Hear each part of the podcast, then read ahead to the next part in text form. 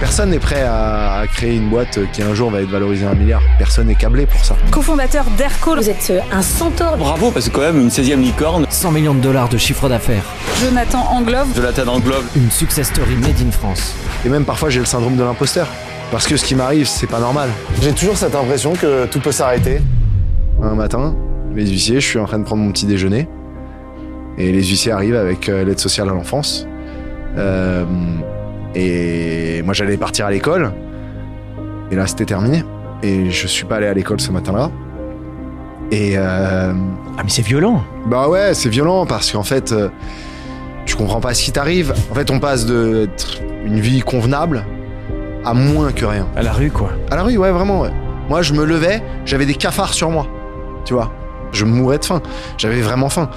Et je me souviens me coucher euh, en ayant faim, et ça, c'est dur. On se souvient de ce qu'on a vécu, et ce qui est sûr, c'est qu'on n'était pas fait pour y arriver.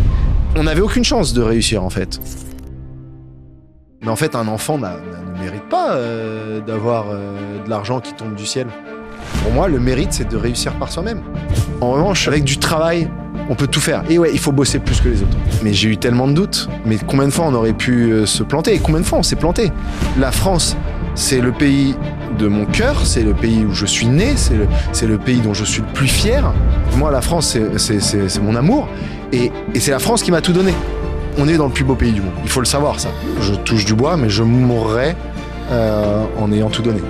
Il faut pas chercher le bonheur ailleurs, faut prendre le bonheur où il est. C'est juste génial de vous montrer des exemples comme ça. C'est un scoop là que tu sors là, j'en ai un peu honte là. C'est un truc de fou, non? Non mais en fait tout le monde peut le faire. Soyez déraisonnable. Ayez l'audace de choisir vos valeurs pour faire de vous un grand leader pour un monde meilleur. Bonjour à tous, je suis Jonathan Angeloff, le cofondateur d'Aircall et je suis aujourd'hui avec Franck Nicolas. Salut Jonathan. Salut. Et tu l'as bien dit, hein Avec Bah, écoute, j'essaye, j'essaye. Jonathan, euh, gosse de riche, à la rue, milliardaire. Ton parcours, il est incroyable. C'est rigolo quand, quand je dis ça parce que t'étais pas vraiment un gosse de riche. En fait, t'as été élevé en France, Paris, dans le 15e arrondissement. Ouais. Euh, allé à l'école dans le 16e. Bon, c'est quand même bien.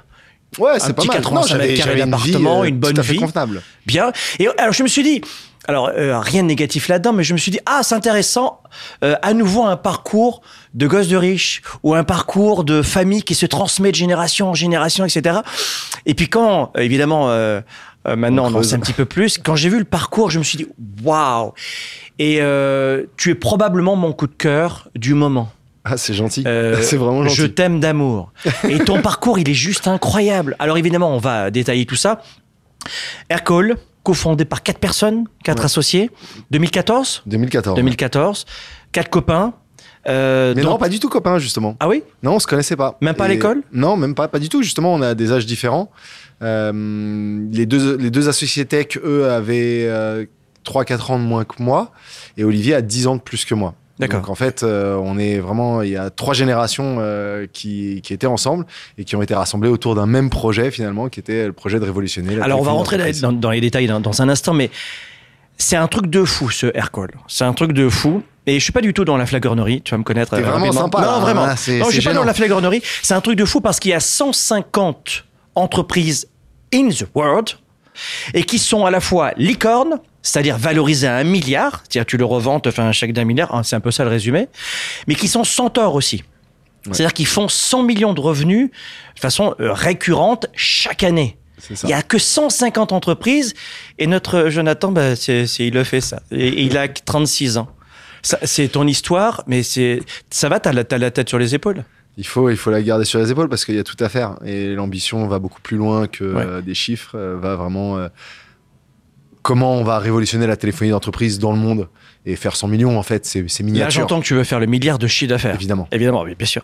Aircall, euh, c'est une entreprise qui est sur le cloud et finalement qui est là pour rendre service aux entreprises qui ont besoin de, de- d'un service téléphonique euh, complètement dématérialisé. On peut choisir le numéro de téléphone que l'on veut dans le monde, très pratique quand on veut bosser à l'international. C'est un software en fait. L'idée c'est que c'est un logiciel qui permet aux entreprises de mettre en place toute leur euh, téléphonie d'entreprise instantanément et dans le monde entier et surtout d'intégrer euh, l'outil aux outils que eux-mêmes utilisent déjà, donc notamment un CRM dans le cas d'une équipe commerciale, un euh, helpdesk dans le cas d'une équipe de service client, et tout ça est interconnecté, et donc ça vous permet, bah, lorsque vous appelez un service client, qu'on vous reconnaisse et qu'on vous dise ah bonjour euh, euh, Franck Nicolas, je vois que vous avez acheté tel objet la semaine dernière, vous inquiétez pas, on a déjà votre livraison est déjà partie. Et donc voilà, c'est un outil comme Aircall qui vous permet de faire ce genre de choses, de vous reconnaître et de savoir ce que vous faites, qui vous êtes, qu'est-ce que vous avez déjà acheté, etc. Ah, et le pitch, il est bon. hein. Bah je sais pas. Ah euh, non, je- le pitch est bon. Après, après 8 Non, ans et demi, après 8 ans et demi, je- j'espère que c'est pas trop mal. Il est bon. Euh, N'hésitez pas à Euh, me donner des feedbacks. hein. Laissez dans les commentaires si le pitch est bon. Euh, mais c'est un homme de cœur. C'est pour ça que je, je, je le titille un petit peu, parce que c'est un vrai homme de cœur. Il a 36 ans. Enfin, c'est un truc de... euh, voilà, 36 ans, quoi. C'est un truc de fou. L'histoire, c'est euh, c'est pas si simple que ça. Euh, le petit énarque, rien de péjoratif, d'accord. L'énarque, papa était ici à la préfecture, maman était là, et hop, il hérite, etc. Non, on n'est vraiment pas là. Euh, on va parler de, de ton parcours, mais la création de cette entreprise, euh, ça, rapidement, on va en parler maintenant. Il y a quatre personnes. Il y a un gars qui s'appelle Olivier. Ouais. Alors, le parcours, on va le voir après. Et qui te dit, tiens, j'ai une idée. La suite, c'est quoi? Bah, La suite, c'est que je tombe amoureux de Olivier, euh, amicalement. Il est marié, il a trois enfants. Olivier, désolé si t'entends ça. Non, non, euh, énorme Ouais. coup de cœur euh, pour euh, Olivier, pour euh, ce qu'il représente, son intellect. Et en fait, il représentait tout ce que j'avais pas à l'époque. Et Toi, t'es plutôt business et lui plus, plus tech? Lui, moi, je suis ou plutôt alors il est business, business est aussi. plutôt euh, consultant, donc euh, très structuré, très euh, très produit également. Il a une vraie une vraie vision produit, il réfléchit à comment ça doit fonctionner, etc. Là où moi j'étais plutôt très commercial Euh, et je suis à l'aise avec le commercial et j'adore vendre. Et avec l'affect. T'as beaucoup d'affect. Ouais, et puis Ouais, j'ai ouais. sûrement peut-être un peu d'affect, mais en tout cas, voilà, il y a ce coup de cœur. Euh, le, le projet, le produit, euh, tout de suite, je me sens mais euh, emporté par euh, le, le besoin, puisqu'en fait, je comprends très vite que, et puis dans mes anciens, euh, dans mes anciennes expériences professionnelles qui sont assez faibles, euh, puisque c'était essentiellement des stages. euh, Ouais, on va en où, parler euh, de ça, un de- petit ouais, peu, des bon, petits voilà, boulots, ouais. parlera, Où en fait la téléphonie, ça a toujours été un cauchemar, ça n'a jamais fonctionné. Quand on a un nouveau collaborateur qui arrive, ça ne fonctionne pas comme c'est prévu de fonctionner. Et en fait, on se dit que c'est pas possible que le monde euh, ait WhatsApp et Skype euh, ait plein de solutions pour euh, euh, le, le consumer, donc pour Mm. euh, les personnes euh, comme toi et moi, mais que dans le professionnel, c'est toujours à l'ancienne, un poste téléphonique posé sur le bureau, t'es pas à ton bureau, tu prends pas les appels, euh, on t'appelle, tu sais pas qui t'appelle, Les tu appels sais sont pas enregistrés, non, on va pas écouter voilà, tu les appels de nos commerciaux, appel, etc. Voilà. Quand tu appelles un centre d'appel euh, classique et on te, avec ton numéro de portable que tu as enregistré quand même euh, pour euh, souvent faire ta commande Hmm. et qu'on t'appelle et on te dit est-ce que vous pouvez nous donner votre numéro de portable? Non mais c'est non mais Oui, c'est on est en 1900 en fait. Ouais, c'est fou qu'il y ait encore des services clients Bah, quand vous les appelez. Toi qui aimes Haussmann, tu vois, on était à l'époque d'Haussmann. Bah oui non mais. Napoléon III, bonjour. Non mais Ouais, tu vois ça, ouais. et, et, et là, je me suis dit, mais ne pas savoir qui nous appelle quand on est un centre d'appel, ça paraît complètement Non, ça marche délirant. pas. Puis surtout qu'on répète toutes les informations. On répète tout. Euh, là, là, on, envoie la- on a l'affiche, etc. Voilà. Euh, mais il y a un point qui est important pour moi en tant que, que coach dans ce domaine-là depuis pas mal d'années, 20 ans. Je réalise que ce qui t'a en partie sauvé la vie et ce qui t'a apporté sur un plateau cette aventure, c'est l'humain. C'est-à-dire tout ce dont on a besoin, tu me diras si tu es d'accord, est entre les mains d'un humain souvent qu'on ne connaît pas. Oui, bien sûr. Moi, je crois. Et là, euh, c'est une relation qui directement qui t'a proposé cette histoire. Alors, est-ce que tu c'est un peu plus compliqué que ça. Mais en fait, j'ai pas eu de figure paternelle. J'ai eu une figure maternelle très peu de temps dans ma vie. Et puis, maman ne pouvait pas m'aider. Elle parlait très mal français. C'est une immigrée. Ouais, on va en parler dans un instant, reviendra. Donc, j'avais pas de figure, en fait, de qui m'inspirer, de qui Donc, les amis sont très importants. Il n'y a rien de plus important pour moi. Tu vois? Non, mais c'est vrai. Mais en fait, Et quand voilà. t'as rien d'autre, Waouh j'ai pas de famille. J'ai perdu ma famille euh, très tôt. T'es d'accord avec ça quand on dit tout ce qui euh, nous arrive est pas contre nous, mais pour nous finalement? Toujours, évidemment. Et il faut ça, toujours. Et moi, ma phrase, c'est plutôt euh, le verre n'est jamais à moitié vide, il est toujours à moitié plein. Ouais. Et, et en fait, euh, beaucoup de gens voient le négatif dans des, des situations, dans l'adversité. Moi, je vois toujours le positif. Et tout ce qui m'est arrivé, et puis la rencontre avec Olivier, en fait, j'ai toujours dit, mais faut voir de l'avant, faut aller de l'avant. Et Donc finalement, on va voir comment tu t'es préparé. On, on va faire le parcours avec euh, Jonathan. On l'appelle John aussi d'ailleurs. Je lui ai demandé, tu préfères John, Jonathan? Il m'a dit les deux, c'est comme tu veux. On va voir avec euh, Jonathan, finalement, dans son parcours, comment il, il s'est préparé en tant qu'homme à cette opportunité.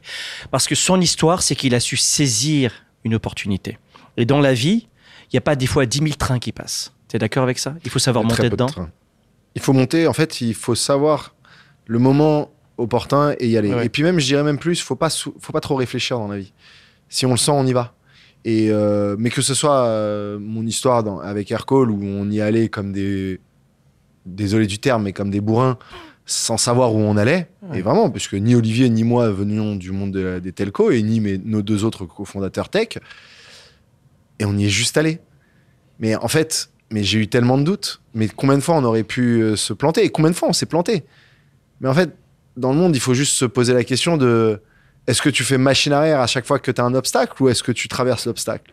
Et nous, on les a tous traversés, un après les autres. Et honnêtement, on est arrivé là euh, à la force du poignet. En revanche, est-ce que c'est euh, insurmontable? Non, c'est surmontable. N'importe qui aurait pu le faire. Et c'est pour ça que j'ai euh, j'ai aucune fierté vis-à-vis de tout ça. Et même parfois, j'ai le syndrome de l'imposteur. Et ça, je l'ai même très souvent. Je l'ai toujours. C'est pour ça que je reste très. tu vois, je, garde beaucoup de recul avec ça. Parce que ce qui m'arrive, c'est pas normal. C'est incroyable ce qui m'arrive, ce qui nous arrive. Euh, personne n'est prêt à, à créer une boîte qui un jour va être valorisée à un milliard. Personne n'est câblé pour ça. Et ce syndrome, il arrive d'où? Il arrive du fait que tu as juste l'impression que tu le mérites pas. C'est. Et qu'est-ce qu'il faudrait que tu fasses pour le mériter? Je sais pas. Je suis incapable de, de, de, de dire ce qu'il faudrait. J'ai l'impression qu'il faut que je souffre pour euh, le mériter. C'est c'est marrant, mais ça, ça, vient, ça vient de mon histoire. Mais Est-ce que tu appliques ça à d'autres domaines de ta vie, comme la vie privée, par exemple? Ouais, toujours. Toujours. Je, je suis un besogneux et j'ai besoin de me dire que je mérite les choses. Euh, et, et une histoire comme Aircall où euh, on commence maintenant il y a 8 ans, donc en 2014, et euh, au bout d'à peine 6 ans, 6 ans et demi, on devient la 16e licorne française. Juste, tu peux pas imaginer ça. Et surtout, tu reviens. euh, 4 ans en arrière, le produit fonctionne pas, il y a rien qui Mhm. fonctionne, les employés n'en peuvent plus, on arrête de vendre le produit pendant quelques mois. Mhm. Juste, t'es pas prêt pour ça. Alors justement, moi je trouve que tu étais prêt pour ça. moi je trouve que tu étais prêt pour ça. Mais pas prêt dans le sens j'ai un gros ego, je les pose sur la table et je fais voir. Non, non. Tu étais vraiment prêt là-dedans et, et celles et ceux qui nous écoutent en ce moment vont le comprendre à quel point tu étais prêt. Ton parcours, il est... Euh, c'est pas le parcours de l'univers et de la planète, tu vois ce que je veux dire. Mais c'est un parcours qui est comme atypique parce qu'on on découvre des parcours souvent, je pars de zéro. Et puis j'arrive ou j'arrive pas. Euh, mais ce dont on entend parler souvent, c'est qu'ils sont dans, le, dans la singularité du parcours. Mais ton parcours, c'est c'est un yo-yo. Et ça, c'est encore différent. Il n'y a pas tellement de personnes aujourd'hui qui ont une licorne et qui ont eu ce parcours. Pour résumer, t'es né en France. Premier trait de singularité, déjà, le premier point à la base, c'est que euh, papa, tu le connais pas. Il n'y a pas de papa, ouais. Il n'y a pas de papa. Non. Pour ça, déjà, c'est... Bon, ça existe, c'est sûr. Ça arrive. Mais, euh, et d'ailleurs, aujourd'hui, tu sais toujours pas qui il est. Non. En revanche, tu as fait des tests et tu serais libanais. Ouais. Alors, ça, c'était un peu le choc, ça. Il se dit, mais zut, comment tu le sais, ça? Ouais, ouais, non, mais Ouais. j'ai. euh, en fait, un jour, euh, j'ai fait un test ADN. Il y a des tests ADN en ce moment qui, euh, qui pullulent un peu partout. Il y a des grosses entreprises qui font ça et qui vous donnent un petit peu votre histoire, euh, d'où vous venez. Et c'est vrai que moi, toute ma vie, euh, les gens me demandaient d'où je venais, quoi. Un grand frisé, un bronzé, là. hum, C'est pas très français tout ça. Et en effet, de toute façon, maman était pas française, elle est bulgare, Elle est bulgare, d'origine- oui. Et donc, euh, bah, je disais bulgare, mais euh, ça parle pas aux gens la Bulgarie, surtout en France. C'est complètement indiscret. Mais maman ne se rappelle pas du papa? Non, alors c'est plus compliqué que ça. Ah, elle ah, a je fait me disais, un... c'est trop simple avec Jonathan. Ouais, ouais, ouais. ouais. Euh, elle a fait un déni de grossesse de près de 7 mois, ce qui est extrêmement rare. Enfin, c'est, elle aurait autant de chances de gagner au loto environ. Euh, et, et malheureusement, bon, bah, à cette époque, euh, on n'avait pas Instagram, on n'avait pas Facebook, on n'avait pas tout ça. Et puis les mois ont passé et elle s'en est rendu compte. Et puis la personne était un étranger. Et c'était, euh, voilà, c'était perdu. En clair, c'est quoi? C'était une aventure? Une aventure. ouais. Et puis vraiment sans lendemain pour le coup. Là, c'était aventure. Et finalement, tu cherchais ton titre, euh, tu l'as peut-être. Désolé. euh, Tu mettrais quel titre, toi? L'homme né d'une aventure. Donc ça. finalement, euh, ça se passe pas trop mal. Enfin, pas, pas trop mal. Maman est entrepreneur. Elle a une agence de mannequins. Mannequinat, ouais. Elle parle pas très bien français. Euh, une et puis, euh, il y a un moment donné où ça se passe pas très bien. Ça veut dire que, hum, eh bien, maman euh, fait faillite. Ouais, elle se fait arnaquer, en fait, plus, plus exactement. On peut le dire Oui, on peut dire Ouais, ça. on peut tout dire. Elle se fait arnaquer. Euh, donc, on lui enlève tout, son- sauf son appartement, le 85 mètres carrés dont, dont Paris elle a Ouais. gardé, ce qu'on pouvait pas lui, lui prendre. On en pouvait pas lui prendre parce qu'en fait, il appartenait en partie à. Elle avait fait un, un truc Elle avec avait- mes grands-parents. pour le coup, elle avait bien fait. Ouais, Désolé bien fait. euh, pour le fisc. Et, euh, mais ça se passe pas très bien parce que maman est également alcoolique. Ouais. Donc là, euh, il y a des, des scènes qui, qui te marquent dans ton enfance, de, de scènes où elle perd le contrôle? Ouais, complètement. Elle avait, elle avait malheureusement ce problème. En fait, jusqu'à mes 12 ans où tout allait bien, donc tu en parles. euh, c'est une femme normale, très joviale, euh, fêtarde, qui sort, qui sort beaucoup. Elle était pas violente. Pas du tout, pas ouais, du tout. Non, jamais, jamais, jamais levé la main sur moi. Et malheureusement, la faillite, euh, la descente aux enfers, la perte de tout, euh, tout ce qu'elle a. hein. On parle de l'appartement, de, de, de- de l'argent, de son fils, hein, puisque bon, je me retrouve placé en Bah, famille ça, d'accueil. c'est ouais, ce qu'on On- va dire après. Ensuite, euh, Mais elle, elle sombre dans l'alcool. Elle sombre dans l'alcool, dans la dépression. Voir sa mère sombrer, c'est dur, surtout quand on a 12 ans. Et, et on voit pas juste le tunnel. Et puis moi, je la voyais, je le voyais s'aggraver de mois en mois, d'année en année. Mes amis d'enfance euh, le voyaient aussi. C'était, c'était plus la même personne. Mais en fait, quand on a tout et que du jour au lendemain, on n'a plus rien, t'es de- dans, euh, dans le 15e arrondissement, ton école, elle est dans le 16e, et là, vous perdez tout. Mais tu perds non seulement euh, bah, tout ce confort, tout cet environnement, mais aussi ta mère. Parce que parce qu'on on t'enlève à ta mère. Ouais. On t'enlève à ta mère. Ouais, les services sociaux euh, débarquent un matin. Et là, c'est terminé. Et c'est terminé. Et euh, Et qu'est-ce que tu veux dire? C'est-à-dire qu'ils te disent, viens avec moi, chérie, tu... Bah en fait, ils nous disent euh, ta maman ne pourra pas euh, pourra pas subvenir à tes besoins parce qu'en fait euh, dans l'arnaque il y a- il y a, l'arnaque et après il y a les impôts qui lui sont tombés dessus. Elle n'avait pas tout payé, Elle apparemment. avait un petit peu Oui. bon, voilà hein, le métier d'agence de mannequinat à l'époque. Elle euh, est pas beaucoup tout, oui, euh, voilà c'est pas très clair. Les impôts lui tombent dessus donc elle n'a rien et elle a moins que rien à ce moment-là. Et donc Mais là, ça tombe au même moment que l'arnaque? Tout. C'est un truc de fou, ça. En un mois ou deux, quoi.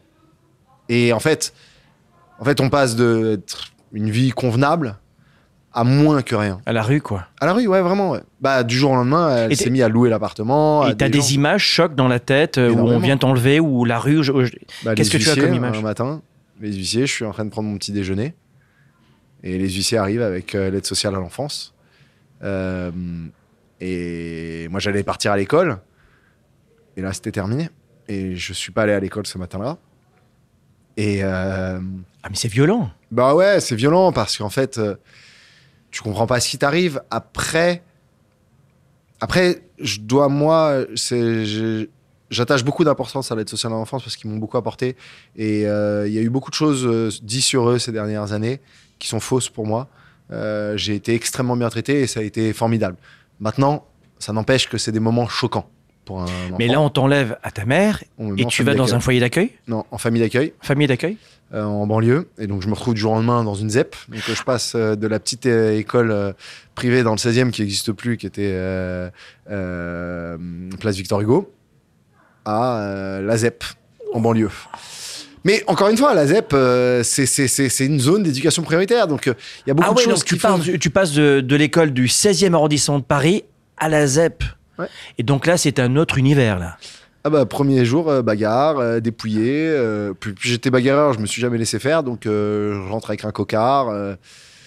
Euh, Dans une famille d'accueil qui est payée euh, par l'État euh, pour sûr. te nourrir. Et donc, les assiettes sont, blanchi, ouais. sont pas souvent bien remplies, les assiettes, souvent, dans ces cas-là. Ah ouais, là j'ai pas très faim. J'ai- Ouais, je meurs en fait, de t'as- faim. tu là. devais avoir très faim, justement. Ouais, ouais, j'ai très faim, ouais.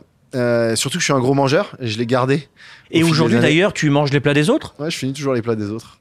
Quand, s'il y a- je dîne avec quelqu'un, mais d'ailleurs encore hier, hein, j'étais, je dînais à la maison euh, avec euh, des copains et euh, j'ai fini. avait- On avait acheté de la pizza. J'ai fini les parts de tout le monde, mais je mange beaucoup. Parce que dans la tête, tu as toujours l'insécurité, l'abandon, Bah la peur de manquer. la peur en de fait, manquer. euh, ouais. cette année-là, en famille accueil, était très choquante parce que moi, je passais d'une maman euh, qui cuisine euh, grassement, euh, vraiment en quantité. On était deux, mais il y avait toujours à manger pour 10, euh, puisque les plats bulgares sont des plats familiaux. Et je passe dans une famille d'accueil où je me retrouve où le repas du soir, c'est. euh, je, je plaisante pas, hein, mais euh, 200 grammes de, euh, de pâtes et un cordon bleu. Et moi, ça, c'est pas, c'était pas possible. Enfin, humainement, j'étais pas fait comme ça. Je suis peut-être je consomme plus que les autres, mais en tout cas, je mourais de faim. J'avais vraiment faim. Et je me souviens me coucher euh, en ayant faim, et ça, c'est dur. À 12 ans, on est en croissance encore.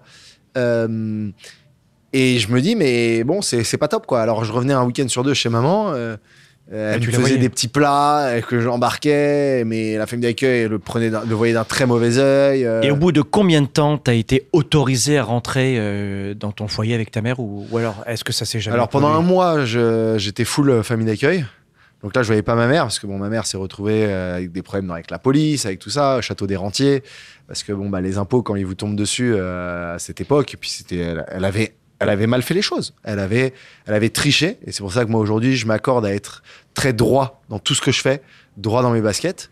Parce que je ne veux jamais vivre ce que ma mère a vécu. C'est un choc, c'est cette peur de tout perdre euh, reste gravée en moi, elle restera toujours gravée en moi, et elle me donne beaucoup de force. Et je pense que chaque auditeur, chaque personne qui nous écoute aujourd'hui doit prendre ses, euh, ses cicatrices comme des forces et ne surtout pas essayer de les combler et de les refermer, mais de les laisser bien ouvertes à cendre pour se souvenir ce qui, a, ce qui leur a fait mal et ce qui va les faire avancer dans le futur. Et moi, ça, c'est des choses qui m'ont marqué. Et, et c'est pour ça qu'aujourd'hui, je me, je me bats à être droit, tu vois, et à garder cette humilité euh, parce que tout peut s'arrêter. Euh, Tu sais d'où tu viens, mais tu t'es promis aussi de ne jamais y retourner. mais j'ai pas peur d'y retourner.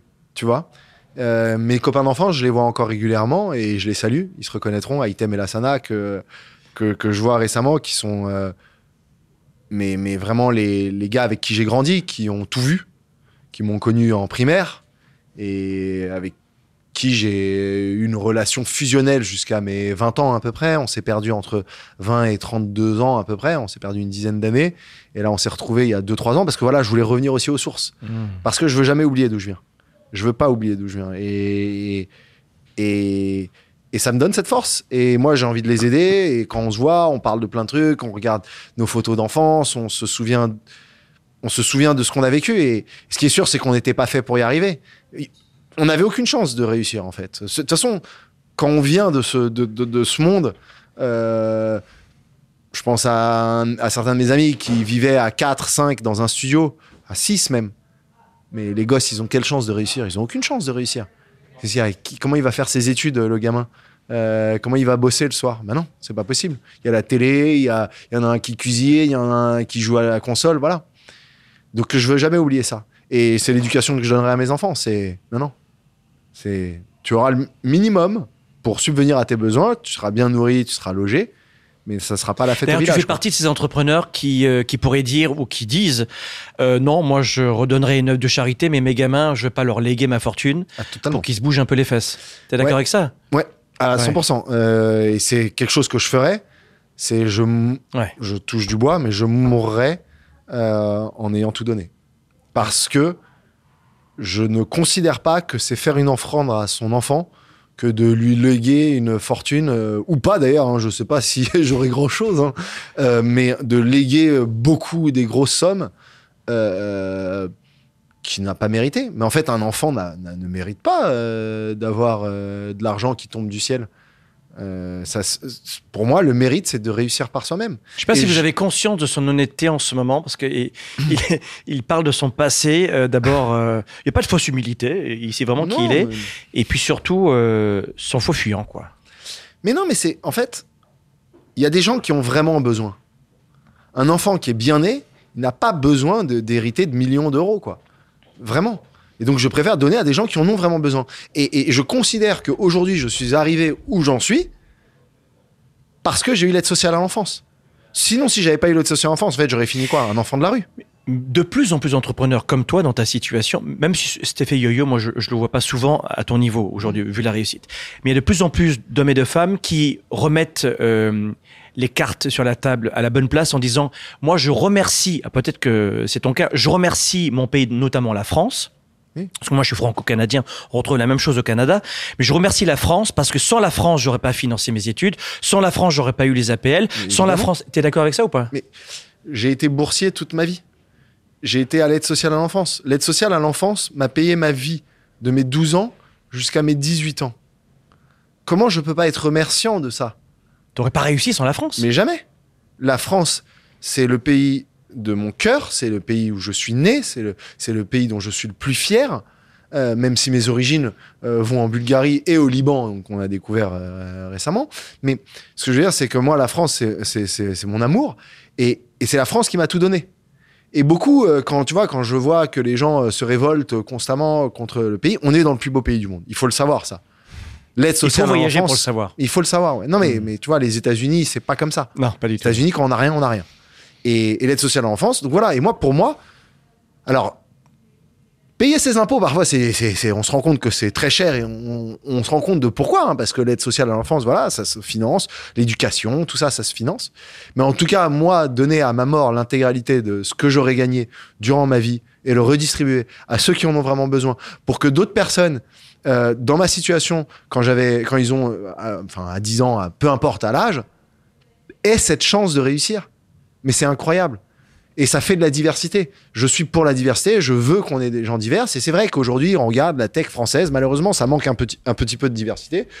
Euh, je suis pas considéré comme quelqu'un de diverse euh, parce que bon bah c'est vrai que je suis un homme euh, blanc comme on dit euh, aujourd'hui et que j'ai fait une grande école mais voilà cette grande école j'y suis allé à la force du poignet en n'ayant pas fait de, classe préparatoire en n'ayant pas fait les chemins parfaits C'était un bac pro? Non bac techno j'ai fait Bac techno, ouais. ouais Donc, euh, pour ton parcours. Parce que désolé que- je pars dans tous les sens faut que tu me coupes plus souvent que- ce que tu, ben, c'est ce que je fais. Et ce que, ce que tu dis est passionnant? Parce que dans ton parcours, dans ton cheminement, c'est ça qui, euh, qui, euh, qui est une véritable étincelle pour vous qui écoutez en ce moment. Parce que j'ai rien contre les gosses de riches, absolument rien. Je Mais non, mais il faut pas, moi, j'ai aucune animosité. J'ai que certains de mes amis, non, j'aime pas ça. Non, j'ai rien contre les gosses de riches, contre les filles, pas du tout. Mais je veux simplement faire comprendre à celles et ceux qui nous écoutent que oui, on peut être un fils euh, très bien euh, placé dans une euh, génétique géniale, on est dans dans l'une des cinq principales écoles de notre pays, etc. Oui, il n'y a pas de problème. Mais dans ton parcours, ce qui est incroyable, c'est que tu es en bac techno. Ouais. Euh, évidemment, on voit ton, ton parcours et puis au final, tu arrives à avoir tes bourses. Ça veut dire que c'est pas maman qui a financé ton parcours. Et ça veut dire aussi pour vous, si vous êtes dans une difficulté, il y a, il y a des gamins de 12 ans qui nous écoutent, mais aussi des, des plus âgés de, euh, de 30, 40 ans. Tout le monde a vraiment sa chance. Pourquoi je vous fais voir ce, euh, ce jeune entrepreneur? Pour quelle raison? D'abord, il a un grand cœur et vous savez que je n'invite que des gens qui ont ce type d'approche où ça, ça pulse. Mais surtout parce que c'est un super exemple. Euh, confort, confort, euh, pas de papa, confort, chute. Mais quand je dis dans la rue, vous avez compris que c'est c'est rue, vous voyez. On l'enlève à sa mère, alors qu'il a perdu, euh, il a jamais connu son père. Ensuite, il se dé... alors c'est toi qui étais un petit peu dépatouillé pour trouver tes bourses ou c'est maman qui était derrière, qui t'a aidé non, ou- maman savait ou pas tu t'es écrire débrouillé tout français. seul? Eh ouais, donc savait veut pas dire que tu t'es débrouillé tout seul. Toi, t'avais quel âge? Bah à 18 ans tu sais on te met dans 18 le grand ans, bain c'est un gamin, quoi. on te met dans le grand bain. Et euh, bah déjà, j'ai commencé, je faisais plein de petits boulots. euh, J'étais livreur de pizza, livreur de journaux, euh, serveur, caissier. euh, j'ai fait tout ce qui était possible et imaginable. Et puis, bon, on se débrouille. Et Mais tant et si bien qu'à 18 ans, t'as environ 10 000 de côté. ouais, à peu près, ouais. À 18 10 000 ans, ouais, euros, c'est des euros Ouais, je travaillais T'as tous 10 les 000 euros de côté et tu dis, c'est pas mal cette histoire. Moi, je fais mes études, etc.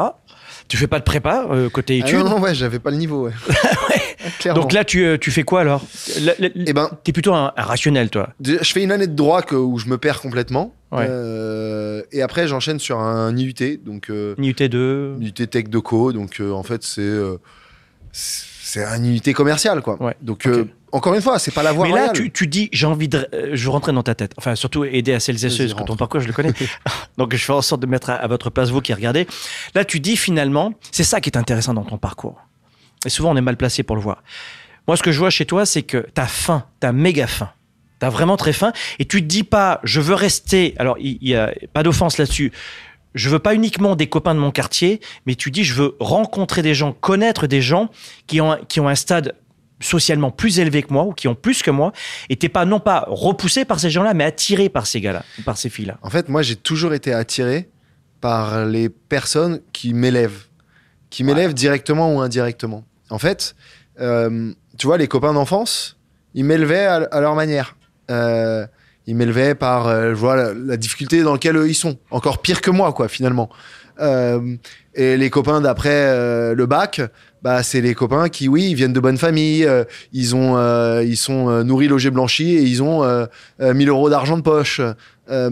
Et en fait, je me suis toujours, j'ai toujours été attiré par ce que je peux apprendre, parce que je pouvais apprendre de personne d'autre quand on n'a pas de figure paternelle ou maternelle qui peut nous apprendre quelque chose, on, fait comme on peut. C'est pour ça qu'aujourd'hui, mes copains, mes meilleurs amis, certains vont avoir 10 ans, 15 ans de plus que moi, parce que je me nourris de ça. Et, euh, et donc moi, il n'y a jamais eu d'animosité en- envers, euh, envers les, les gens, les gosses de riches. Au contraire, j'ai toujours été intrigué de savoir Pas jaloux, cette vie, mais quoi inspiré. inspiré. C'est marrant. Alors que non, c'est pas censé être inspirant. Moi, mais, mais moi, ça me permettait d'avancer en tout cas. Est-ce que tu serais d'accord avec le fait qu'on est la moyenne des 5 personnes qui nous entourent ou des 10 personnes qui nous entourent en général? Euh, souvent, on, on- on a les rêves de celles et ceux qui nous entourent, on a les projets, les idées reçues, les croyances. T'es d'accord avec ça? Ouais, et puis même, je vais même aller plus loin. J'essaye d'être le meilleur. De, enfin, j'essaye de prendre le meilleur chez chaque personne. Donc en fait, chaque personne a des qualités Ouais. et beaucoup de défauts. Moi, je prends les qualités et j'essaye de les prendre et de me les attribuer autant que possible. Pour moi, grandir.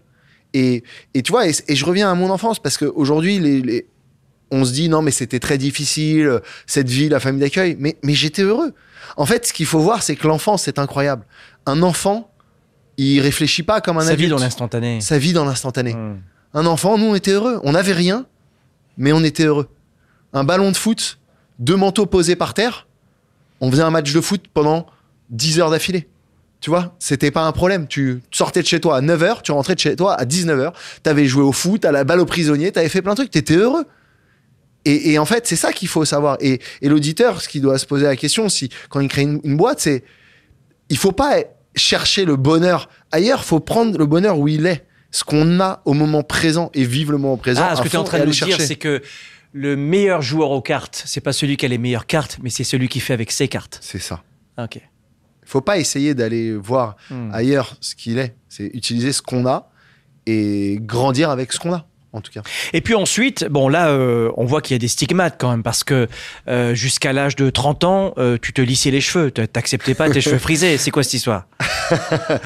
C'est un scoop là que tu sors, là j'en ai un peu honte, là tu me mets dans l'embarras, mais c'est pas grave. Non, en effet, bah, le grand frisé, quoi. L'histoire du grand frisé, elle est pas, c'est pas hyper euh, valorisant. Et donc, en fait, euh, tu vois, dans, dans un monde où euh, tu traînes dans les beaux quartiers, où tu sors dans les. avec tout le monde qui a des beaux cheveux lisses, j'étais un peu mal à l'aise vis-à-vis de mon côté un peu mat bronzé et me lisser les cheveux, c'était une manière de ressembler plus aux personnes avec qui j'étais. Et peut-être parce qu'il y a eu une époque, euh, pendant quelques années, où c'est vrai, je reniais aussi un peu mon passé. J'étais mal à l'aise par rapport à mon passé. Ce que je raconte aujourd'hui avec euh, de l'aplomb, il y a 6 ans, 7 ans, j'étais incapable de le partager. Parce que j'en avais honte. Parce que c'est. Tu en as honte. Et parce que les jeunes, les enfants ont cette capacité à se moquer aussi. Et donc, je l'ai gardé longtemps pour moi. Et cette névrose, elle est née dans le quartier ou elle est née euh, Non, après elle est née plutôt après. Elle est née euh, justement à 19, 19 ans, 20 ans, où en fait euh, je commence à revenir dans le milieu parisien que finalement que j'avais quitté quand j'avais 12 ans, parce que je recommence à gagner un peu d'argent euh, via l'immobilier. On en parlera après. où très vite j'ai gagné ouais. pas mal d'argent et en fait très vite j'étais plus riche que mes copains de parents riches. Et alors que je devais payer la vie de ma mère parce que maman pouvait plus se nourrir, elle, euh, euh, elle louait les chambres de son appartement. Enfin bon, bref, c'était. C'est euh, intéressant aussi parce que dans ton parcours, tu as à la fois pensé, tu avais une immense fin de réussir. Mais pas cette réussite abstraite, la vraie réussite avait une vision. Par exemple, je donne une idée euh, précise sur, sur sa vision. Il a 18 ans, il a 10 000 euros de côté. 18 ans. Ça veut dire qu'il a fait des, plusieurs petits boulots en permanence. C'était quoi? C'était serveur. livreur de pizza, pizza, euh, etc. Plein de choses. Bon. Je faisais sur Et avec ça, écoutez bien ce qu'il a fait. Il a trouvé un set 9 mètres carrés dans une 7,5 chambre de bonne à Paris. 7,5 mètres. 7,5 mètres carrés, pardon. Euh, chambre de bonne à Paris, euh, où les toilettes étaient à 45 mètres. Ouais, C'est ça. Et euh, il se dit, bon, j'y vais, je fonce. Il amène ses 10 000 de, de mise de fonds. Il va faire un prêt étudiant. Alors, je sais pas dans quel pays vous m'écoutez en ce moment, mais en tout cas, euh, à l'époque en France, vous pouvez faire un prêt étudiant qu'on remboursait 2-3 ans plus tard. Euh, T'avais trois ans de différence. 3 ans. Donc, ça veut dire qu'il, écoutez bien, tout le monde peut faire ça. Enfin, tout le monde qui a le cœur euh, comme il l'a. Mais ça, c'est- c'est 80% de, de psychologie, la réussite, je vous l'ai déjà dit. 20% de mécanique. Le comment, c'est pas le plus important. Il va voir la banque Mais après, il a répété avec 10 appartements, 10 crédits dans 10 banques différentes. Il va voir une banque qui dit, voilà, moi, je, je, je vais acheter ce truc, très bien, 10 000 et la porte. Ça coûtait 30 000 à l'époque? Ouais, ça coûtait 30 000. 30 000 Ouais. Et il achète. Il loue. Ça lui ramène à peu près 500 par mois. Exactement. Mais comme il rem- il les rembourse pas à la banque, puisque c'est dans 3 ans qu'il va rembourser, finalement, et il a fait ça dans 10 banques différentes. C'est légal, ça, d'ailleurs? C'est Bah légal. oui, en fait, c'est totalement légal parce que, Ouais. en fait, euh, le principe du crédit étudiant, et c'est marrant que tu en reparles parce que récemment, j'ai été moqué sur Internet par un influenceur et ça m'a fait rire parce que ce moment-là, il disait que c'était impossible. Nous, c'est bienveillant il ici, faut, tu l'as il faut qu'il vérifie parce que, en fait, un crédit étudiant, c'est un des seuls crédits où on reçoit un virement sur son compte. C'est-à-dire que lorsque le crédit est obtenu, la banque dit tenez, voilà. Et moi, j'ai reçu, donc du jour au lendemain, j'ai eu 20 000 euros sur mon compte. Et 20 000 euros sur son compte, euh, Plus quand on le, a le 18 ans, non, mais quand on a 20 000 euros sur son compte et qu'on a 18 ans et qu'on se dit, mais en fait, mes études elles vont coûter de l'argent, mais il vaut mieux que j'investisse cet argent. Et t'as fait, un, t'as fait un, ban- un prêt bancaire pour les études? Ouais, bien Oui, sûr. oui, oui, en oui. plus, également. Donc, il t'a répété ça dix fois. Ouais. Ça veut dire que, euh, pour ça que j'explique, parce que quand il dit que j'avais un niveau de vie plus élevé que, que mes copains, vous savez, en école de commerce, euh, et euh, les gamins, ils ont entre 1000 et, euh, et 4000 euh, par mois euh, de papa-maman, minimum. Ouais, ouais, Minimum. ouais, ouais. Euh, ce qui est pas trop. euh, Toi, finalement, tu avais peut-être un meilleur euh, niveau de vie qu'eux, Bah oui. mais c'était toi qui l'avais gagné. Vous avez compris son parcours, c'est un truc de fou, non? Non, mais en fait, tout le monde peut le faire. Ouais. En fait, le problème, c'est qu'aujourd'hui, on se met trop de barrières. Les gens ont des barrières et dans la vie, il faut pas avoir peur. faut pas avoir peur de se baisser et de ramasser. Vous comprenez pourquoi je l'aime d'amour? La pièce. C'est- juste génial de vous montrer des exemples comme ça. En tout cas, ce, ce- qu'il faut Donc faire finalement, tout vie, ça pour dire que l'immobilier, ça avance. Ouais, l'immo- l'immobilier avance. On a, j'ai les petites chambres de bonne, elles tournent, euh, elles sont louées, euh, c'est sympathique. Et, euh, et ça me permet de payer ma vie, mes études, aider ma mère euh, parce qu'elle n'a pas d'argent. Euh, tout part, hein, j'économise rien toute cette période. Ah oui, t'es du style à dire j'ai manqué, maintenant je suis pas, euh, j'ai pas les vies d'un pauvre. Ouais, il faut Euh, Je veux pas être le copain pauvre finalement. Ah non, c'était, ah, ça c'était impossible. Ouais. Au contraire, La, Au la bouteille de vodka, tu la payes en boîte. Ouais. toujours. J'ai toujours été en boîte, j'ai toujours payé mes bouteilles, j'ai toujours Plutôt euh, généreux avec les copains. très. Au contraire, parce que l'image du copain pauvre, c'était pas possible pour moi. C'était impossible pour moi. Et euh, j'en avais honte. Et donc en plus, euh, je jouais pas euh, carte sur table. Je disais pas mon histoire. Je disais ouais, je gagne bien ma vie, l'immobilier, j'ai acheté, là. Et, et, et je même à une époque, je laissais sous-entendre que j'étais un peu un fils à papa, enfin un fils à maman. Du coup. Ah, Je pour être accepté de, ce tissu social? Mais parce que j'avais honte d'être ce que je suis. Waouh. C'était pas évident, mais, mais c'est juste qu'à 18 ans, 19 ans, il y, a des- il y a des gamins, si t'es pas de leur milieu social, ils s'intéressent pas à toi. Euh, et t'as pas grandi dans le même quartier, Hmm. t'as pas les mêmes codes. Moi, je savais pas manger euh, correctement, je savais pas écrire correctement. J'ai demandé récemment, mais euh, euh, et- Manger correctement, tu veux dire que tu te prépares à Je manger mangeais avec la comme un cochon, d'Angleterre ou quoi quoi. C'était quoi non, mais je coupais pas bien, je tenais Ah pas oui. bien ma fourchette. Ouais, à ce niveau-là. Mais on m'a jamais éduqué. J'ai pas été éduqué. Et donc, euh, en fait, euh, on apprend sur le tas. Je faisais des fautes de français à, à chaque phrase. Euh, et je remercie tous les jours Gaëtan et encore aujourd'hui, Hmm. euh, qui me corrige parfois quand je faisais des fautes de français. Mais parce que, en fait, euh, que en allant à l'école, tu ne seras pas un, tu n'auras pas une prose parfaite, tu n'écriras pas parfaitement. Pourtant, tu passeras les classes et t'avanceras. C'est l'éducation des parents qui aide. C'est les devoirs du soir. C'est te corriger quand tu dis, euh, je sais pas, des fois. Non, on dit pas des fois, on dit parfois. Mais ça, si on te le dit pas dix fois par, euh, par jour euh, entre tes 12 et tes 18 ans, à 20 ans, tu dis euh, des fois, je Mmh, vais euh, euh, dans le parc d'à côté. Bah non, ça Tu pas. partie de celles et ceux qui pensent que l'éducation est plus importante que l'école? Complètement. Et je dirais même, la, les expériences sont plus importantes que l'école. La vie, quoi. La vie. La La, vie. il n'y a rien de plus beau que la vie. Ouais. Et il faut la croquer à plein dedans. Les, et les gens oublient de la croquer à plein dedans. Beaucoup de gens pensent qu'à une chose, c'est de gagner de l'argent. Et ça, c'est tellement la mauvaise T'es manière. un fou d'argent? J'en ai rien à faire. J'en ai rien à faire. Je- je- je- J'aime j'aime les belles choses et je me fais plaisir. Je suis un épicurien. Voyage, euh, c'est quoi de- tes Enfin, trucs? voyage, non, mais je, je- je travaille beaucoup déjà. Donc, euh, je prends euh, les vacances comme euh, tous les Français, hein, à part les 3-4 premières années d'air. Tu prends combien de vacances aujourd'hui à ce stade dans ton Cinq entreprise quoi? semaines par, an- par Cinq an semaines, pas environ. plus? Pas plus, non. Et, au début d'Aircall, on prenait pratiquement rien. On a travaillé euh, deux ans sans rien pratiquement. Euh, mais, je pense que c'est important. c'est- pas une bonne chose à faire, hein, j'insiste. Euh, mais c'est important de savoir se reposer, mais se fixer des objectifs. Mais l'objectif de juste gagner de l'argent, c'est pas un objectif, ça. Ça, ça, on sera malheureux toute sa vie parce que l'argent, c'est rien. C'est pas, pas l'argent qui apporte le bonheur. L'argent contribue à ça, évidemment. Mais, il faut trouver quelque chose qui vous plaît. Moi, tous les matins, je me lève, je suis heureux. Quand je fais, quand je suis chez Aircall, on est 850 personnes chez Aircall. J'arrive, je suis heureux de voir ces 850 personnes. Euh, et, et- et je te rassure, je suis pas, je suis personne. Quoi. Je suis pas acclamé, on, on s'en fiche. Je suis une personne comme une autre. Non, tu, Mais tu es très simple. Ça, me sûr. passionne. Ah ouais. Quand je fais de l'immobilier, que je Mhm. visite un appartement, que je visite un studio, que je visite un hôtel, peu importe ce que je visite, je, je suis, j'ai des yeux d'enfant. Oui, et tu fais partie de ces gens qui, dans les rues de Paris, euh, ont la tête le- levée, quoi. Je marche toujours. et tu regardes en permanence. Parce que c'est réellement mon cas. Je trouve que, notamment Paris, C'est magnifique. euh, c'est un musée à ciel ouvert, quoi. Mais C'est- toutes les villes ont quelque chose. Ouais. Et moi, ça me passionne. Et quand je suis à New York, c'est pareil. Je reviens du coup avec, souvent avec des torticolis. Euh, mais regarde, quand je suis arrivé ici dans ce lieu, la première chose que j'ai fait, j'ai regardé les rideaux, Euh, les choses. C'est vrai, c'est vrai. Je m'intéresse à ça parce que ça me passionne. Et donc j'ai trouvé ma passion. J'ai mes deux passions, c'est la tech, donc la création de logiciels, tout ça, et Et l'immobilier. Ouais, ouais. Et donc je m'amuse. Et notamment le style haussmanien. Ah ouais.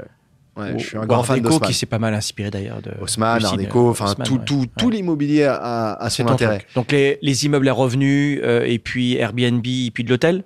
Tout, on a du coup j'ai euh, deux hôtels. Euh, T'as créé une un- foncière avec, On a euh, créé une foncière avec avec, ton ami mon associé Gaëtan de toujours, Gaëtan, qui a ouais. toujours été là, qui a toujours été présent pour moi du début à la fin, du Mm. début quand j'avais rien et que je n'étais rien et que lui était plutôt de bonne famille et qu'il avait tout. Ouais. Euh, il m'a jamais fait ressentir ça. Il a toujours été là pour moi, donc je serai toujours là pour lui. Et la foncière, on l'a créée ensemble parce qu'on s'est dit un jour, je me souviens, on était en vacances ensemble. Euh, et, et il me disait, mais toi, Jonathan, tu prends, as pris ton virage, t'es en accélération. euh, voilà. Lui, il avait créé des agences immobilières, euh, Gaëtan, qui marchaient très bien. Euh, des agences franchisées Stéphane Plaza. Mm. Et euh, il me dit mais voilà, tu rentres dans un nouveau euh, nouvelle ère, tu vas tu vas m'oublier quoi. Tu, tu vas faire ta vie. Et je lui ai dit je t'oublierai jamais et tu vas voir, on va créer ensemble maintenant une foncière. Et tout notre immobilier, parce que lui aussi faisait beaucoup d'immobilier en parallèle, parce que hein, montre-moi qui tu es, je te montrerai euh, tes amis. Et donc on faisait la même chose sur l'immobilier. Et on s'est dit ce soir-là, je me souviens, on était, il était 23 h on était à Mykonos dans un restaurant, et je lui dit ok, on vend tout à la rentrée, tout ce qu'on a, et on va acheter un hôtel. Mais tu vois, c'était fou à ce moment-là. À 30 ans, euh, 31 ans, ouais, on va acheter un hôtel. Et quel hôtel À Et Barbès. Gaëtan, le parcours, c'est quoi La rue ou le, ou le gamin de, lui, de bonne famille Ouais, gamin de bonne famille qui a Ouais. grandi dans le 5e arrondissement. euh, École de commerce Cadre, parents, cadre sup, etc. D'accord, oui. Euh, mais Donc pas le même parcours que toi finalement. pas du tout. mais, complémentaire. mais complémentaire. Mais, Ouais. et encore une fois, c'est la, la beauté de l'être humain. Il a un grand cœur et vous matchez tous Voilà. les deux. Ouais. et ça devient mon meilleur ami très rapidement. Et 14 ans de vie commune, quoi. 14 ans en coloc euh, avec quelqu'un, ça s'invente pas. Donc ça veut dire qu'aujourd'hui, Aircall, euh, c'est une explosion. On peut dire que là, Aircall, c'est un décollage immense. quoi. C'est 31% de business aux États-Unis. Ouais, C'est ça. Plus de 30%. ouais. Euh, ce, qui est, ce qui est intéressant parce que celles et ceux qui m'écoutent en ce moment me disent Franck, t'as as des business en Europe, t'as des business en Amérique du Nord. Oh, ça va être super facile. En fait, l'Amérique du Nord, attention, je vous le répète toujours, c'est juste beau parce que le- les États-Unis, c'est l'un des pays au monde qui sait le plus faire de marketing de pays. Les États-Unis, tu me diras si tu es d'accord, mais attention à ça. Bien sûr, le Canada et les États-Unis, c'est très sympa, mais n'oubliez jamais que le Canada et les États-Unis sont des pays numéro un dans le monde pour développer d'abord un marketing de pays. Ouais. C'est très dur, no- notamment de monter un business aux États-Unis. Tu as l'expérience de ton associé qui est retourné vivre 5 ans là-bas Mm. parce que c'était la cata. Il a, il, il a viré tout le monde finalement. Ouais, bien sûr. Pour tout recommencer. Mmh, Au début, c'est pas dit- si facile que ça, les galères que très vous avez dur. Les États-Unis, il y a rien de plus C'est difficile. super dur. C'est, on, on parle souvent du rêve américain. Je peux vous dire que sur place, c'est pas le rêve américain. Moi, j'aimerais bien que la France ait, euh, ait ce même niveau de marketing que certains pays. On l'apprend. Je trouve que la France a vachement évolué ces dernières années euh, et je pense que justement les réseaux sociaux aident énormément à ça, à, à voir un peu ce qui se fait ailleurs et, et à s'en inspirer. Et, et- et je trouve que c'est important aujourd'hui que, euh, tu vois, tu me montrais tout à l'heure les conférences que tu fais. Je, je suis, je suis mais époustouflé de voir que ça existe en France et je pense que ça va exister de plus en plus. J'ai que, importé ça des États-Unis il y a à peu près euh, un peu plus de 18 ans maintenant. D'aucuns me disaient que ça marcherait jamais, évidemment. mais quand on Tu vous vois dit que ça marche jamais, c'est que ça va peut-être marcher en fait. Ouais. Parce que ça veut dire qu'en fait, c'est plus fou que ce que les gens pensent. Et en fait, c'est que vous changez quelque chose, vous changez la donne. Quand Et- on nous dit c'est impossible, il faut enlever le IM d'abord. Toujours, T'es d'accord? Évidemment. Plus c'est difficile et puis après plus c'est euh, si impossible, à- on rien fait en fait. Donc j'ai importé ça euh, des États-Unis et finalement euh, le- le- l'Europe francophone est, euh, est le marché le plus captif aujourd'hui pour nous dans notre corps de métier parce que cette authenticité, ce rapprochement et cet, un- cet un- ce besoin de l'être humain de vivre en groupe. L'homme est un animal, l'homme et la femme, une- sont des animaux sociaux, pas sauvages. Totalement. Et toi, tu le démontres aussi dans ton propre parcours parce que tu n'as pas eu de famille, désolé, mais c'est vrai que maman est morte à 70 66 ans, Oui. euh. AVC et cancer Mm. du sein. Euh, avec maman, c'est vrai qu'on peut- le dire que c'était pas non plus, euh, c'était un Ah peu, non, je t'aime moi non plus. hein. On était très différents. Moi, Ouais. je, moi, je n'acceptais pas ce qu'elle était, ce qu'elle était devenue. Euh, C'était très difficile. Et puis elle m'en voulait indirectement. De la réussite? Non, mais presque d'avoir existé à un moment. Ah waouh. parce que mère seule, je pense à toutes les mères qui éduquent leurs enfants seuls, c'est extrêmement difficile. C'est abominable. Et, et en plus de tout perdre, et donc de sombrer dans la dépression, dans tout ça, je lui en voudrais jamais. J'en voudrais jamais à ma mère. Parce que ma mère, je l'aime encore aujourd'hui, je rêve d'elle au moins une fois par mois. Parce qu'en fait, elle, elle, elle m'a elle m'a conçu, elle m'a élevé, elle a essayé de m'élever, elle a fait ce qu'elle a, elle a pu, elle a fait tout ce qu'elle a pu. Et d'ailleurs, est-ce que tu regrettes de ne pas avoir passé assez de temps avec elle? Bien sûr, bien sûr. Et, je, Mm.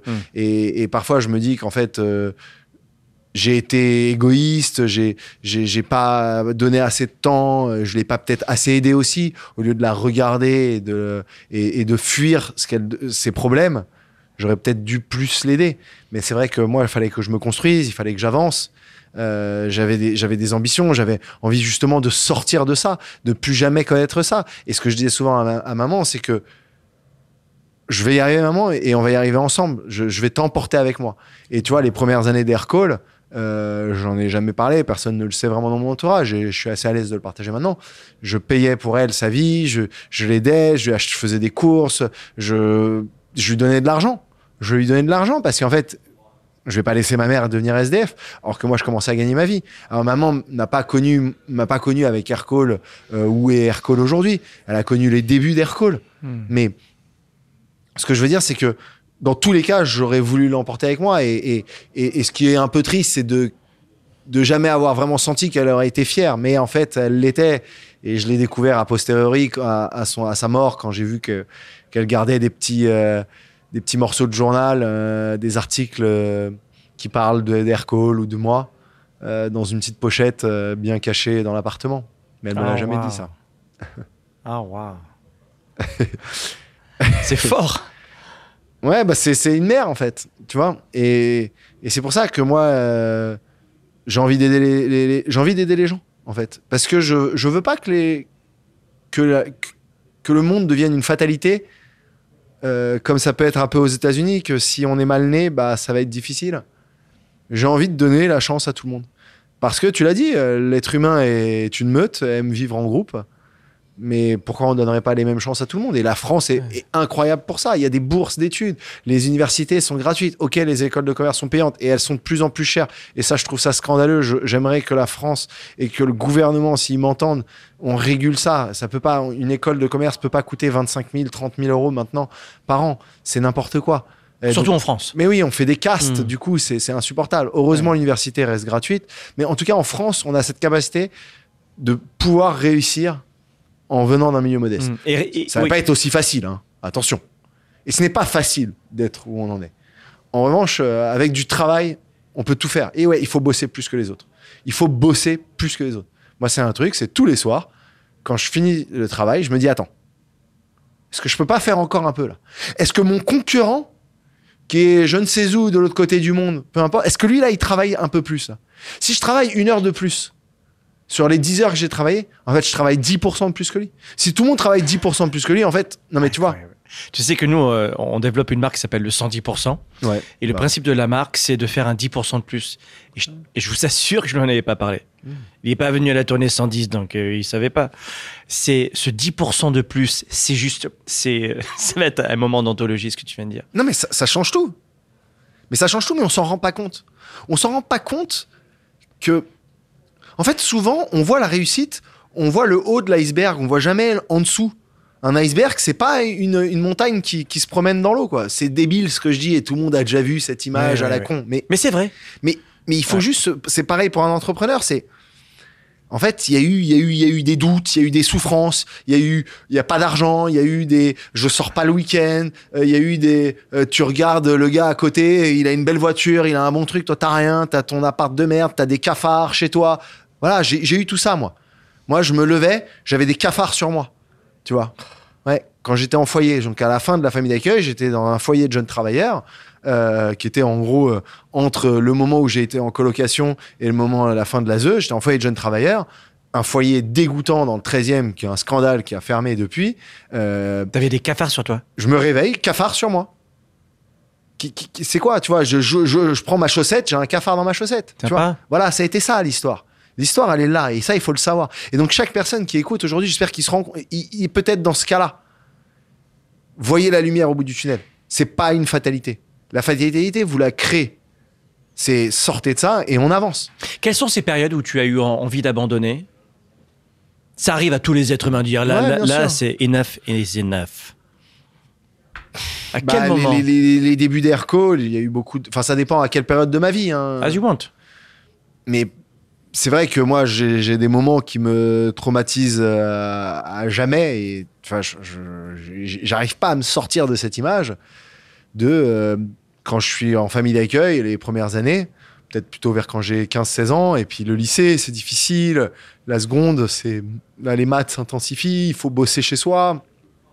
Euh, le côté malin qui marche au collège fonctionne plus au lycée et le, dimanche soir où je marche, euh, je rentre chez moi avec euh, donc je rentre à la famille d'accueil, donc je pars du 15e arrondissement où j'ai passé le week-end avec les copains et je pars avec mon sac de, de 10 kilos sur le dos et je marche dans le euh, dans les escalators du, du métro parisien, donc à Invalide, un long escalator. Tous ceux qui connaissent le métro d'Invalide qui t'amène au RER, il y a un long escalator et il y avait des écrans télé. Et je passais dans ces écrans télé et, je sais pas, j'avais l'image du gosse, le même gosse que moi, mais qui lui a une famille et qui lui en fait est devant cet écran peut-être et qui regarde la télé tranquillement au chaud ou peut-être qui fait ses devoirs avec ses parents et euh, qui est tranquille alors que moi je suis avec ma besace et qu'autour de moi il n'y a pas quelqu'un de moins de 20 ans et que moi j'en ai 15 et je marche et je rentre dans ma famille d'accueil et que en fait j'arrive à à 20h dans la famille d'accueil, bah en fait, tu fais quoi quand t'as 15 ans? Bah tu te couches. Voilà, bah t'as pas fait tes devoirs et de toute façon, personne pour t'aider à faire tes devoirs. Et donc là, à ce moment-là, tu te dis, mais. pff. Et tu vois, j'ai, fa- failli vriller un peu dans la délinquance, quoi.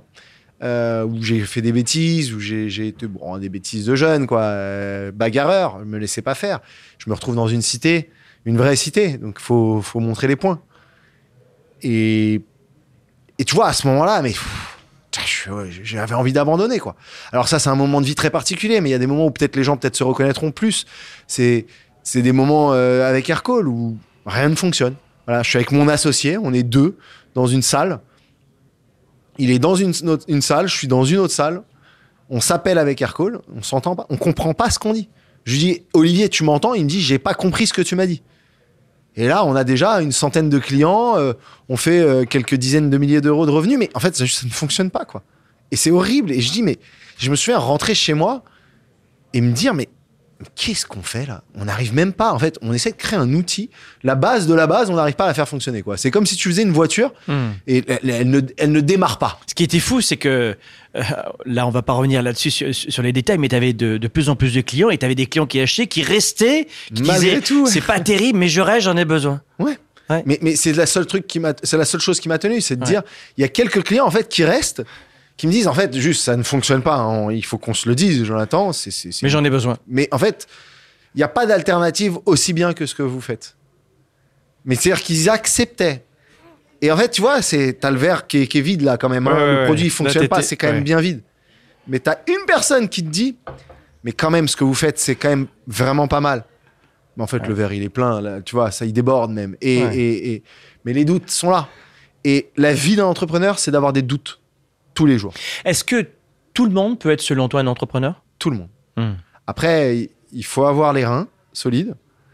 La Euh, psychologie. Et être un entrepreneur, c'est pas une forme de réussite. hein. C'est Hmm. aussi un peu à l'intérieur de soi. C'est quelque chose qui, qui, qui vous drive. Euh, il faut pas vouloir devenir un entrepreneur parce qu'on a vu euh, un entrepreneur et on se dit je veux être comme lui. Non, on l'a en soi un petit peu. Tu vois, moi jeune, à 12 ans, 13 ans, euh, j'achetais des billes, je les revendais plus cher, j'étais sur eBay euh, dans les années Après, 2000. tu faisais du business de téléphone. Après, j'ai fait du business de téléphone, Ouais, le début ouais. des smartphones. Bah, J'achetais les téléphones cassés Ouais. sur, euh, à l'époque, Kijiji. Et quels Euh. sont les trois secrets de Jonathan pour être un meilleur entrepreneur? Bah, c'est de ne jamais se décourager. Ça, ne ça, jamais se ça, c'est le décourager. premier secret. Le 1, Ouais. travailler beaucoup. Travailler beaucoup. Hmm.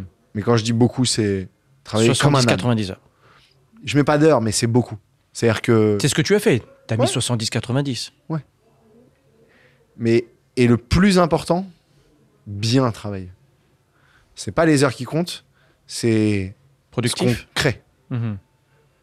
qu'est-ce qui est important? Et Je citerai pas la personne, mais j'ai un, j'ai un copain de, de l'enfance qui est un vrai entrepreneur, qui a toujours créé des business. À 15 ans, il a créé sa boîte, le gars. Mais il a jamais réussi. Pourquoi? Parce que il bossait des heures, un vrai bosseur. Mais il pouvait passer, je rigole pas, deux semaines sur sa carte de visite. Euh, trois semaines Ah, à, à faire le, à le logo. Euh, un mois à, à- faire, à décider de la couleur du site internet, à tester des trucs, euh, à passer ses journées dans des salons professionnels, à parler à tout le monde. Non, non, ça c'est pas ça un entrepreneur. hein. Un entrepreneur, c'est, il y a pas de logo, il y a rien, mais on y va quoi. Tu vois? Et qui- donc, pas, ne, ne pas être madame ou monsieur perfection. Non, Ouais, ouais. il Quel- faut être imparfait. L'imperfection fait un bon euh, entrepreneur. Donc finalement, ça pourrait être dans la lignée du, du conseil que tu pourrais donner euh, à celles et ceux qui nous écoutent en ce moment, qui voudraient devenir entrepreneurs. Tu leur donnerais quoi comme conseil? À part les trois secrets que tu viens de donner maintenant. Soyez vous-même. Ouais. Soyez vous-même. N'essayez pas de, de, de, de- de copier. Soyez vous-même et croyez en vous. Quoi. Il faut croire en soi. Moi, bizarrement, j'ai jamais cru en moi. Et je pense que ça a été une erreur. Et encore aujourd'hui, je crois pas en moi. Je- en fait, je vois que mes défauts. T'es dans le sentiment de l'imposteur encore hein? Totalement. Hmm. J'ai tellement l'impression d'être un imposteur. Et, et tu vois, c'est marrant parce que je pense que c'est très français déjà, un petit peu, je pense. L'humilité, un petit peu, plus que les Américains. Parce que récemment, tu vois, je passe beaucoup de temps avec des Américains, euh, euh, que ce soit des investisseurs, des clients, etc. Et moi, j'ai toujours tendance à parler de ce qui va mal, quoi. Parce que ce qui va bien, en fait, on s'en fout. C'est normal qu'il y a des choses qui aillent bien et je vais pas te raconter ce qui va bien limite, je suis payé pour que ça aille bien, quoi, en fait. Donc, euh, je vais passer du temps sur ce qui va mal. Et pour les Américains, c'est choquant. Ils se disent, oula, mais en fait, il n'y a rien qui va, quoi. Parce qu'en fait, mais non, mais je te parle des choses qui vont mal. Je te parle pas de ce qui va bien. Il y a 90% des choses qui vont probablement bien.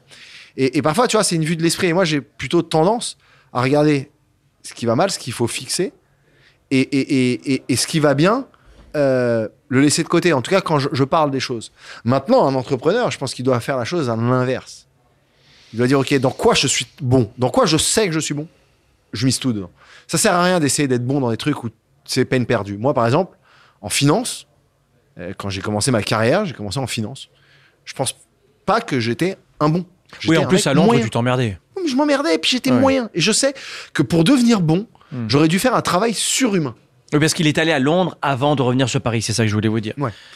Euh, oui, avant de créer Aircall, en fait, oui, oui, euh, j'ai été, euh, je travaillais à Londres en finance de marché. tu euh, complètement là-bas. Sur les marchés. Donc sur- surtout sur, sur l'état d'esprit, c'est c'est intéressant ce ce que tu as dit tout à l'heure, c'est que on peut avoir le parcours de Jonathan, même quand on a un sentiment d'imposteur, même quand parfois on manque de confiance en soi. Les gens disent je manque de confiance en moi. Ça, c'est pas tout à fait vrai parce qu'il y a certaines situations dans notre vie où on a confiance en nous, mais pas dans d'autres. Donc ça veut dire ça que se toi, crée la confiance. toi, tu l'as créé en tout cas par l'action. je l'ai créé par l'action et par le un peu un, je me suis créé des placebos.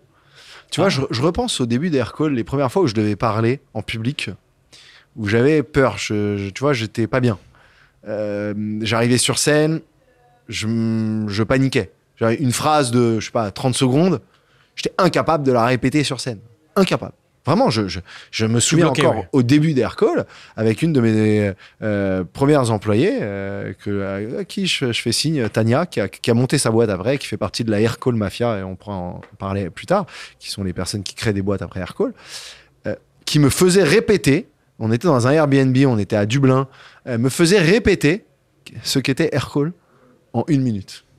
Ça paraît fou. J'arrivais pas à expliquer ce qu'était Aircall en une minute face à du public. J'étais là, je bégayais, je devais dire ce mot-là, je disais un Hmm. Mais autre c'est mot. très très dur le pitch elevator. Mais c'est très très dur. très dur, bien sûr. Et donc en fait, c'est apprendre ça. Et après, je me suis créé des placebos. Et donc quand j'allais sur scène, je prenais un verre d'eau avant d'aller sur scène et je me faisais un cul sec, mais énorme du verre d'eau.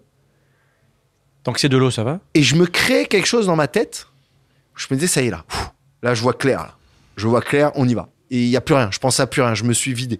Et après tu rentres dans le flow. Et après, t'es dans le flow. Et en fait, tu ne penses plus. Ouais, ouais. Parce qu'en fait, euh, le plus difficile, euh, la confiance en soi, c'est de penser en même temps qu'on parle. Penser en même temps qu'on parle, c'est horrible. Donc, euh, tu vois, tu te crées les choses et donc vrai. tout s'apprend. Tout. Et enfin, vivre une vie à 110%, ça signifie quoi pour toi? Ça signifie être, euh, être heureux. Parce que c'est s'accomplir pour moi. C'est oui, faire beaucoup de concessions. Et, tous mes amis témoigneront de ça. Du lundi au vendredi, ça sert à rien de me proposer de sortir. Euh, le jeudi soir, de temps en temps, je veux bien faire des restos.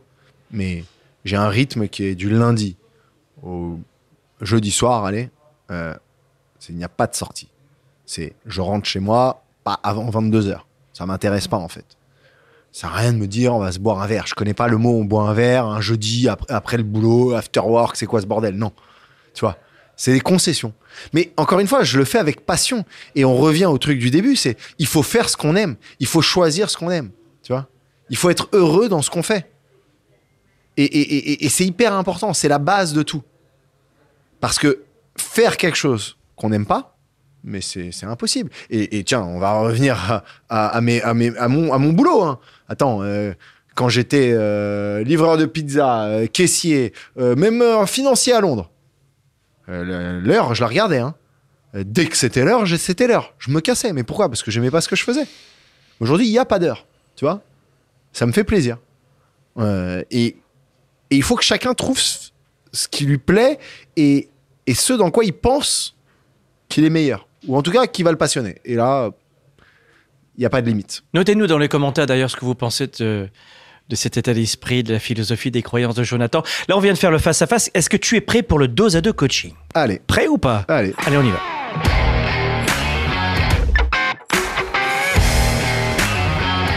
Jonathan, sur une échelle de 1 à 10, quel est ton niveau de bonheur? Au moment où je te parle là maintenant 8.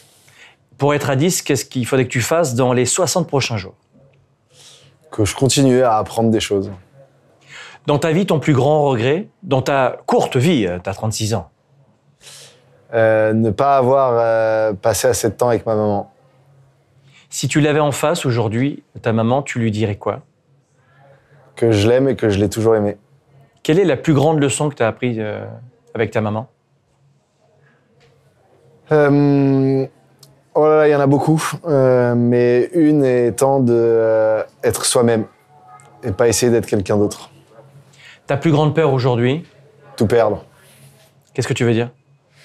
Bah, j'ai toujours cette impression que tout peut s'arrêter du jour au lendemain. Et je pense que c'est un truc d'entrepreneur ou peut-être de, euh, de, de- qui, qui s'explique par mon histoire et que ma mère a tout perdu. Et donc, euh, que je me dis que tout peut s'arrêter demain. Quoi. Donc, c'est une peur qui me hante, on va dire. Mais c'est positif.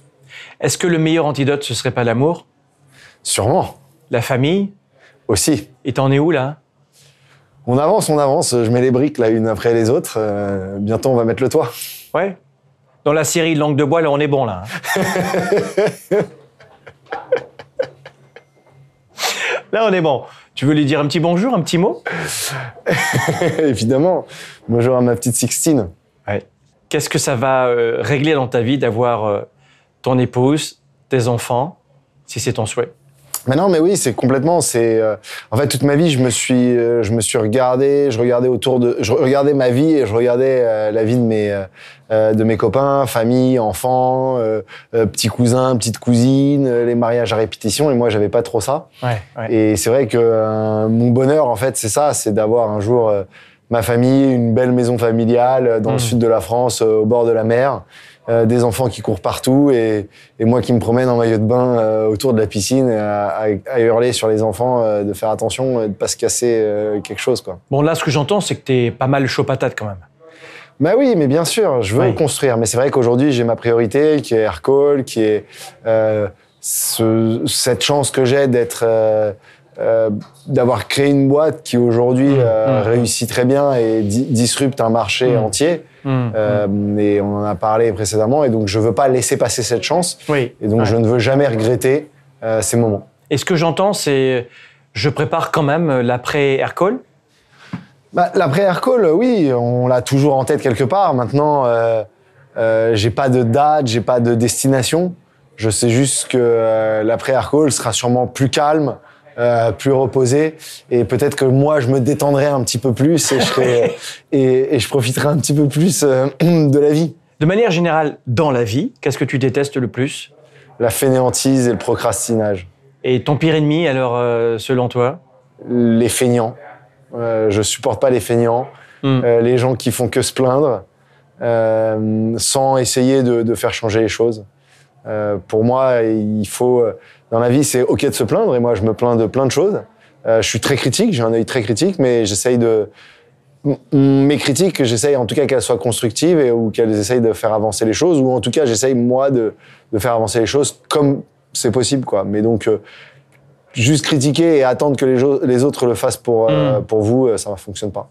Et le don de la nature que tu aimerais avoir? Voler, voler dans le ciel et pouvoir visiter tous les appartements, tous les immeubles euh, qui me passionnent dans Paris et que je surveille sur, euh, sur Google Maps, mais sur Google Earth, mais j'arrive pas à voir, c'est encore trop flou. L'erreur qui t'a fait le plus grandir? Euh, Oh là là, il y en a eu tellement. Il y en a eu tellement, il y en a eu tellement, Franck, si je te disais. Euh, mais non, mais celle qui m'a fait le plus grandir, c'est sûrement euh, le fait de, de ne pas avoir essayé de faire certaines choses euh, et d'avoir vu d'autres personnes le faire et de me dire, bah voilà, tu vois, j'aurais dû le faire. Et ça, malheureusement, beaucoup de personnes disent, ah, mais j'avais eu l'idée, euh, ah, j'aurais pu le faire. En fait, fallait le faire. Et donc, euh, c'est vraiment, j'ai eu beaucoup de regrets dans ma vie, c'est de ne pas avoir fait certaines choses. Et euh, bon, finalement, euh, euh, c'est peut-être que c'était pas le bon moment, mais en tout cas, euh, il faut toujours faire ce qu'on dit, qu'on pense, qu'on doit faire. Là, on parle pas le- du fait d'avoir euh, peut-être euh, attendu avant d'avoir des enfants? Non, ça, aucun regret. Ah, Là, ça sort droit du cœur. hein. Ah ouais, ouais, ça sort Ah, là, droit du cœur. euh, Et, et, et, ah, t'as pas je- hésité une seconde, là Non, ouais, et je pense euh, être encore, euh, tu vois, trop immature pour être capable de gérer une vie personnelle bien remplie avec des enfants et, euh, Mm. et une entreprise comme Aircall. Et, et je suis mais, mais époustouflé par les entrepreneurs, euh, entrepreneuses euh, qui ont des enfants et qui entreprennent Mm. parce que ça doit être hyper difficile. Oui, je peux témoigner, euh, j'en ai deux, alors. euh. Bah oui, c'est très dur. Finalement, quel est ce message que tu te dis chaque matin devant le miroir et qui revient sans arrêt? N'aie pas peur de toi-même, quoi. N'aie pas peur de ton ombre. Va de l'avant. Et personne peut t'arrêter tant que tu as confiance en soi, quoi. En toi. Toujours avoir confiance en toi. Et c'est vrai que, j'ai- même encore aujourd'hui, hein, je j'ai pas toujours confiance en moi, mais en fait, au fond, j'ai confiance. Et je vais toujours de l'avant. Et je préfère euh, tomber et m'écorcher un genou, euh, retomber et m'écorcher euh, le coude, retomber et me casser le, un pied, mais toujours me relever et apprendre de ce que, euh, de, de ce que j'ai appris. Si on faisait un petit retour en arrière, imagine tu as le petit Jonathan devant toi en ce moment, toi et tu as 10 ans. Mais c'est toi aujourd'hui avec tes 36 ans. Qu'est-ce que tu dirais à 36 ans si tu pouvais revenir en arrière au petit Jonathan qui a 10 ans? Il est devant toi, qu'est-ce que tu pourrais lui dire? Fais pas de bêtises, concentre-toi sur ce qui est important, euh, et ne perds pas de temps aujourd'hui, comme j'ai pu en perdre euh, beaucoup durant mon enfance, euh, à pas faire des choses très constructives.